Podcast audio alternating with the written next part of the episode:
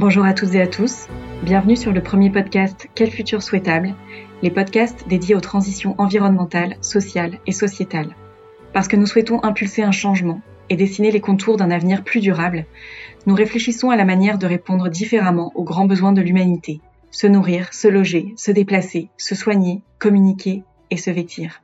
À chaque épisode, des experts de l'OAT décrypteront la manière dont ces besoins sont adressés aujourd'hui et quelles transformations sont à imaginer pour demain. Aujourd'hui, nous allons parler d'alimentation, et plus précisément d'alimentation végétale, avec Hélène Chaplin, associée spécialiste du secteur des biens de consommation, et Julie Cunat, senior manager au sein de l'équipe Sustainability de Deloitte France, spécialisée dans les transitions des filières agricoles. Alors on parle de plus en plus euh, aujourd'hui d'alimentation végétale, de protéines végétales.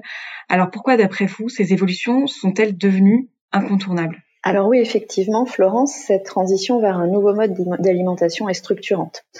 On projette une évolution de la population mondiale à environ 10 milliards d'individus à horizon 2050 et nos études nous permettent d'évaluer un besoin d'augmentation des capacités à produire des aliments de plus de 50%. Or, on sait que les modèles alimentaires qui sont les nôtres depuis les 50 dernières années euh, ne sont pas tenables en état et ne peuvent encore moins être étendues. Il y a trois grandes tensions en fait qui sont générées par nos modèles.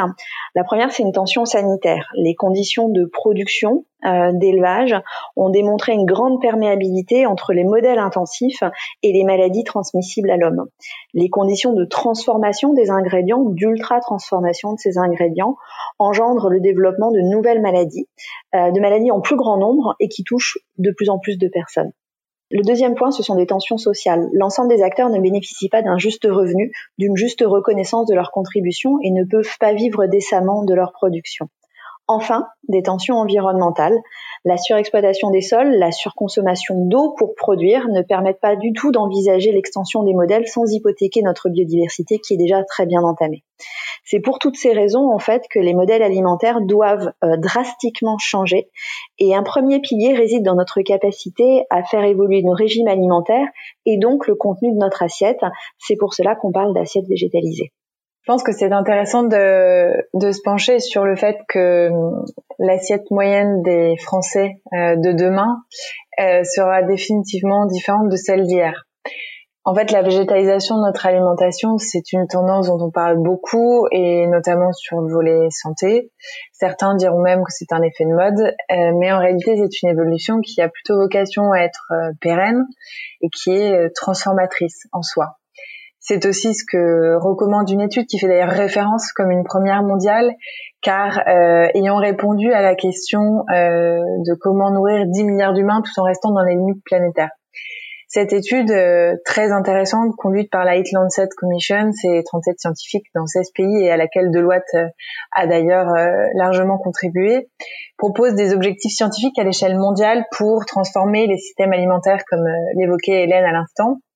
Et les principales conclusions impliquent un changement des régimes alimentaires tels que nous les connaissons aujourd'hui et tels que nous les avons toujours connus, pour aller vers des régimes alimentaires qui ont un impact plus faible sur l'environnement, sur le changement climatique et aussi sur des questions sensibles comme celle du bien-être animal.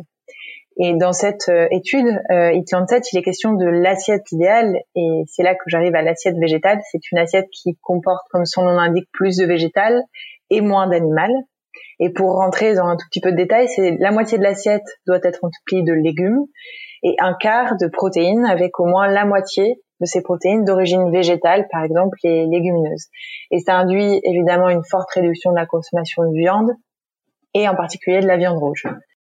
Merci à toutes les deux. Alors, on comprend bien effectivement l'importance de ces enjeux, mais quels sont les moyens, les leviers dont on dispose aujourd'hui concrètement pour enclencher véritablement et réussir cette transition vers une alimentation plus végétale alors justement, le, premier levier, euh, Florence, c'est de générer l'envie de changer de régime alimentaire, car l'alimentation touche bien évidemment tout autant un besoin primaire, euh, fonctionnel, qu'un ensemble de besoins émotionnels à travers les propriétés des aliments et puis leur combinaison en termes de goût, de texture et de variété. Il s'agit donc de donner envie en faisant une première chose, hein, qui est de sensibiliser les consommateurs sur l'alimentation durable en faisant la promotion de l'assiette végétale via des programmes de communication, la mise en place de labels pour que le consommateur puisse se retrouver et euh, savoir ce qu'il ce qu'il peut consommer, en tout cas ce qu'il est intéressant de consommer pour lui et pour la planète, mais également des innovations et des nouvelles pratiques pour mettre en avant ces nouvelles saveurs.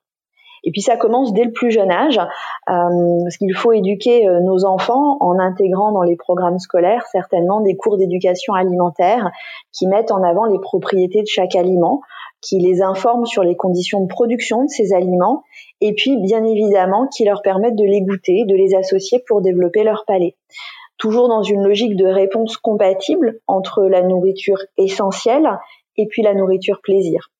C'est bien évidemment ici le rôle de l'ensemble des acteurs publics, l'éducation notamment, mais également euh, les collectivités qui s'occupent des cantines et de la restauration scolaire. Et cette transformation, elle commence forcément avec euh, les plus jeunes. Hélène en parlait, euh, la sensibilisation est un levier essentiel, mais on peut aussi imaginer d'intervenir dans leur quotidien en mettant en œuvre par exemple des leviers pour en généralisant l'offre végétarienne en restauration collective et en passant d'un repas végétarien par semaine, qui est l'objectif de la loi alimentation, à la possibilité, et je dis bien la possibilité parce que l'idée n'est pas d'imposer quoi que ce soit, d'un repas végétarien par jour, et en veillant évidemment avant tout à l'équilibre euh, nutritionnel euh, de l'enfant. Ce type de mesure aurait en fait le mérite de garantir un accès large et systématisé à cette alimentation végétalisée, mais aussi de l'ancrer dans le quotidien des plus jeunes, qui pourront s'en faire le relais plus tard aussi en tant qu'adultes. Et enfin, une direction euh, différente mais tout aussi importante et déjà empruntée par un certain nombre d'industries agroalimentaires, c'est la végétalisation du portefeuille des produits alimentaires qui sont proposés. En fait, ça passe par le développement de nouveaux produits, mais ça peut aussi passer par l'amélioration de produits existants. Et c'est une vraie évolution, peut-être même une vraie révolution, on a aujourd'hui deux sociétés de l'industrie agroalimentaire sur cinq qui ont désormais des équipes dédiées au développement et à la mise en marché de protéines végétales comme alternative aux produits laitiers et à la viande. Et dans les rayons, on recensait en 1989 seulement 300 produits qui contenaient des protéines végétales et en 2019, on dépassait les 5400 produits, soit près de 20 fois plus. Merci beaucoup. Alors, pour terminer, peut-être pourriez-vous euh, nous donner chacune un ou plusieurs exemples d'entreprises qui s'inscrivent aujourd'hui déjà dans cette voie de, développement?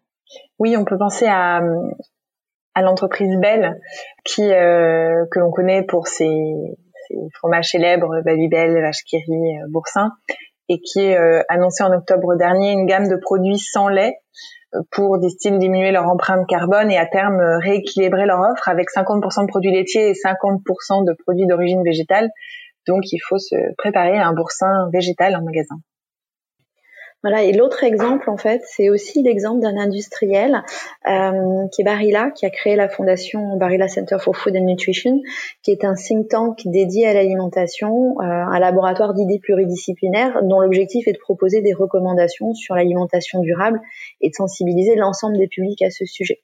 Et une des actions euh, du BCFN, c'est justement la création d'un programme éducatif, We Food Our Planet, qui a pour objectif d'améliorer les méthodes d'enseignement pour différentes tranches d'âge euh, sur le thème de l'alimentation durable dont le sujet de la réduction de la surconsommation de viande, euh, notamment bien évidemment pour les raisons environnementales et de santé qu'on a évoquées jusqu'à présent. Voilà, donc les industriels effectivement euh, sont aujourd'hui euh, des champions de ces transitions et montrent la voie. Et peut-être un mot de, de conclusion, Florence? Euh, l'assiette végétale, la, végétalisation de l'alimentation, c'est une solution euh, qui s'impose comme essentielle pour euh, répondre à l'impact climatique de nos choix alimentaires. Et pour autant, cette évolution, elle ne peut pas se faire sans prendre en compte les inquiétudes et les difficultés qu'elle engendre et qui sont euh, déjà rencontrées par certains corps de métier comme les éleveurs. Donc toute la question est là en réalité, trouver la juste balance entre une évolution nécessaire vers un modèle vertueux et le nécessaire accompagnement d'acteurs. On ne le dira jamais assez, dont les métiers ont vocation à se transformer eux aussi pour s'adapter. Et notamment en cette période sanitaire difficile et à risque pour beaucoup d'acteurs, il est du devoir, euh, il nous semble, euh, de tous de rester dans des approches inclusives et de ne pas recréer de nouveaux fossés. Merci beaucoup à toutes les deux, Hélène et Julie, pour ces éclairages précieux sur l'alimentation végétale. Et merci à tous d'avoir suivi ce premier épisode de Quel futur souhaitable. À très bientôt.